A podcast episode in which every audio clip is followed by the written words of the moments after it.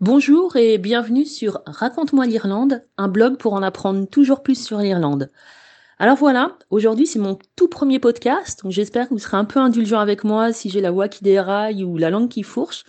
En tout cas, pour ce premier podcast, j'avais vraiment envie de partager avec vous une légende irlandaise euh, qui fait partie de la culture du folklore irlandais depuis des siècles et des siècles. Cette euh, légende, c'est la légende de la chaussée des géants.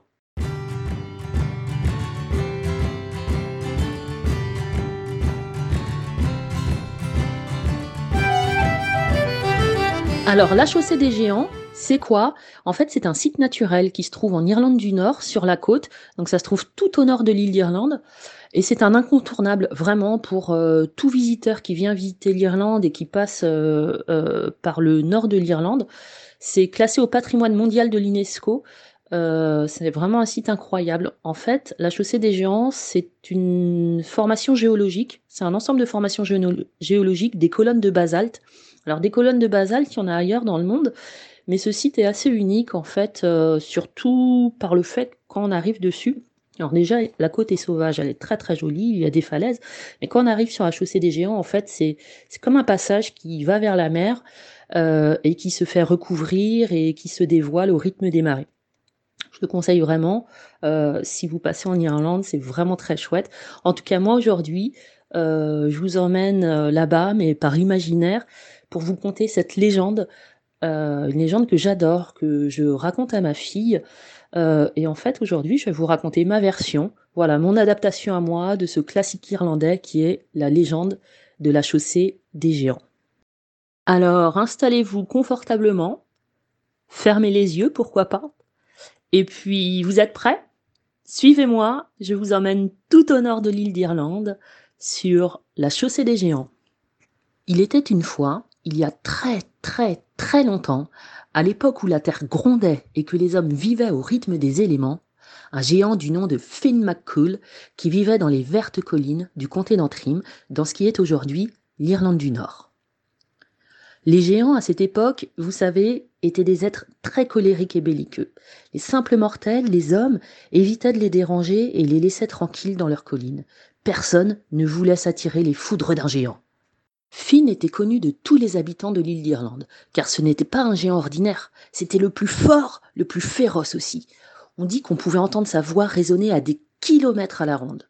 Sa notoriété était telle qu'elle dépassait les frontières naturelles de l'île, traversait les eaux et se répandait jusqu'en Écosse, où vivaient d'autres géants.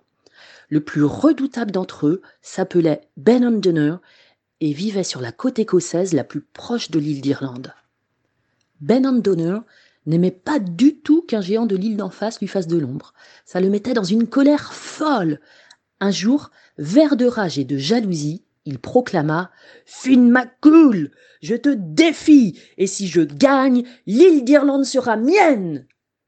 Ayant eu vent de cette bravade, Finn se mit dans une colère noire descendit de ses montagnes en faisant trembler la terre sous ses souliers, se précipita sur la côte et se mit à lancer d'énormes rochers en direction de son rival qui se trouvait sur la côte écossaise. Rappelez-vous, Finn était un géant à la force incroyable et ces rochers n'étaient sans doute pour lui que l'équivalent de grosses pierres pour vous. Sa colère s'atténuant, il s'aperçut que les rochers qu'il avait lancés en direction de l'autre rive s'accumulaient et commençaient à former un passage dans la mer. Bien qu'il n'eût jamais vu le géant écossais de ses propres yeux, il décida donc de continuer ce qu'il avait entrepris et de former un pont entre l'Irlande et l'Écosse qui lui permettrait d'aller défier Ben Andonner sans se fatiguer et en gardant les pieds bien au sec. Ben Andonner, à qui l'on vint rapporter cela, entreprit lui aussi d'entamer la construction du passage de son côté afin d'affronter Finn au plus vite. Pour nous autres humains, à notre échelle de petits êtres, ces deux côtes peuvent paraître loin l'une de l'autre car elles sont séparées d'environ 20 km. Mais à pas de géant, cela ne représente rien du tout. D'ailleurs, par temps clair, aujourd'hui encore, on aperçoit la côte opposée, qu'on soit côté Irlande ou côté Écosse. Il fallut tout de même trois ou quatre jours à nos deux géants pour terminer le passage, et tout autant pour reprendre leurs forces, chacun de leur côté. Après un grand souper qui le conduisit vers une longue et reposante nuit de sommeil, Finn McCool se leva au petit matin, embrassa sa femme Sive et lui promit de revenir très vite avec le kilt du géant écossais en guise de trophée. Finn s'engagea avec précaution sur la chaussée qu'il avait en partie construite, celle au départ de la côte d'Antrim, à quelques kilomètres d'un village qu'on appelle aujourd'hui Bushmills. S'approchant de la côte écossaise, quelle ne fut pas sa stupéfaction de découvrir Ben Andonner couché le long de la plage, en chien de fusil, ronflant comme un bienheureux. Il était sans doute lui aussi épuisé du dur labeur qu'avait demandé la construction du passage maritime entre les deux pays. Finn était fort et courageux, certes, mais en réalité, il fut surpris de la taille monumentale du colosse écossais, bien plus grand et costaud que lui. Et au lieu de l'affronter, il retourna silencieusement sur ses pas, par là où il était venu. De retour chez lui dans ses collines irlandaises, sa femme s'étonna de retrouver Finn si rapidement, sans trace de bagarre et sans kilt. Sive, ma douce, ce géant n'est pas grand, il est énorme, gigantesque, colossal. Je n'ai jamais vu de géant si géant. Quand il s'apercevra que je ne viens pas le défier, il perdra patience et empruntera sans doute à son tour le chemin de pierre qui traverse la mer. Je n'ose imaginer sa colère. Sive eut alors une idée qu'elle s'empressa de murmurer à l'oreille de son mari. Ni une, ni deux, les époux se mirent à l'œuvre. Sive se mit à coudre de larges morceaux de tissu qu'elle avait rassemblés et en quelques heures seulement, elle avait confectionné une tenue aux dimensions gigantesques de son mari. Ce n'était cependant pas des vêtements avec lesquels Finn pourrait aller pêcher dans la mer ou couper du bois. Non Il s'agissait de vêtements pour bébé. Étrange, n'est-ce pas? De son côté, Finn rassembla du bois qu'il était allé ramasser dans les environs et s'affaira à construire un berceau, un énorme berceau qu'il plaça près de la cheminée dans la pièce principale de la maison. Au petit matin, alors que la brume encerclait les collines d'Antrim, la maison trembla. C'était Ben Andonner qui avait traversé la mer et qui frappait à la porte, furieux. Sive alla ouvrir au géant écossais et l'invita à entrer dans sa demeure.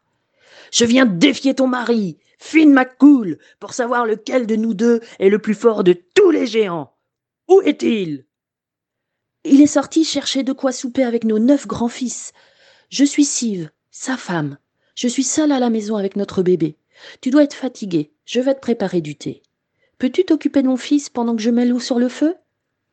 Ben Andonner, dont la colère s'était dissipée avec ce chaleureux accueil, alla se pencher au-dessus du berceau il eut le choc de sa vie de découvrir un enfant aux larges épaules de guerrier, à la barbe drue et aux dents toutes poussées.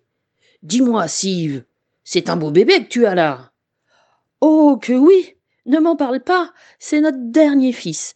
J'ai mis deux semaines à l'accoucher. Mais rien comparé à mes autres fils. Celui-ci est plutôt chétif en réalité. Mais alors, si ce bébé, fils de Finn McCool, était déjà aussi gigantesque. Quelle devait être la taille de son père Terrifié, Ben Andonner partit sans même prendre son thé et retourna en Écosse, par là où il était venu. Une fois débarrassé de ses vêtements de nouveau-né, Finn s'empressa de féliciter sa femme pour la brillante idée qu'elle avait eue. Ben Andonner avait effectivement pris peur en voyant l'enfant à l'allure de colosse et n'avait même pas soupçonné un instant qu'il s'agissait de Finn lui-même. En quittant la côte nord-irlandaise, Ben Andonner avait cependant bien pris soin de démanteler le chemin de pierre qui reliait les deux îles pour que le géant irlandais ne puisse jamais venir en Écosse. C'est ainsi qu'aujourd'hui, lorsque vous vous promenez le long de la côte nord-irlandaise, non loin de Bushmills dans le comté d'Antrim, vous pouvez apercevoir les restes de ce qui fut autrefois, il y a très très très longtemps, ce qu'on appelle désormais la chaussée des géants.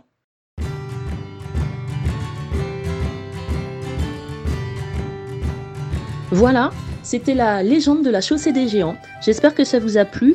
Vous pouvez aussi retrouver la version écrite en fait de ce texte que j'ai écrit euh, sur un article tout simplement intitulé La légende de la chaussée des géants qui se trouve sur le blog raconte-moi l'Irlande.com euh, pour en avoir sa version écrite avec euh, quelques photos également du site de la chaussée des géants. Si vous voulez en apprendre toujours plus sur l'Irlande, vous pouvez aller sur le blog donc raconte-moi l'Irlande.com Et puis vous découvrirez mes récits d'escapades, des contes et légendes, des faits de société, l'Irlande au quotidien, des interviews, des portraits d'Irlandais, euh, et tout plein de choses pour vous aider à, mettre un peu d'Irlande chez vous, dans votre vie euh, et dans votre imaginaire. Voilà, je vous souhaite à tous euh, de très belles évasions irlandaises et à très bientôt sur un prochain podcast de Raconte-moi l'Irlande.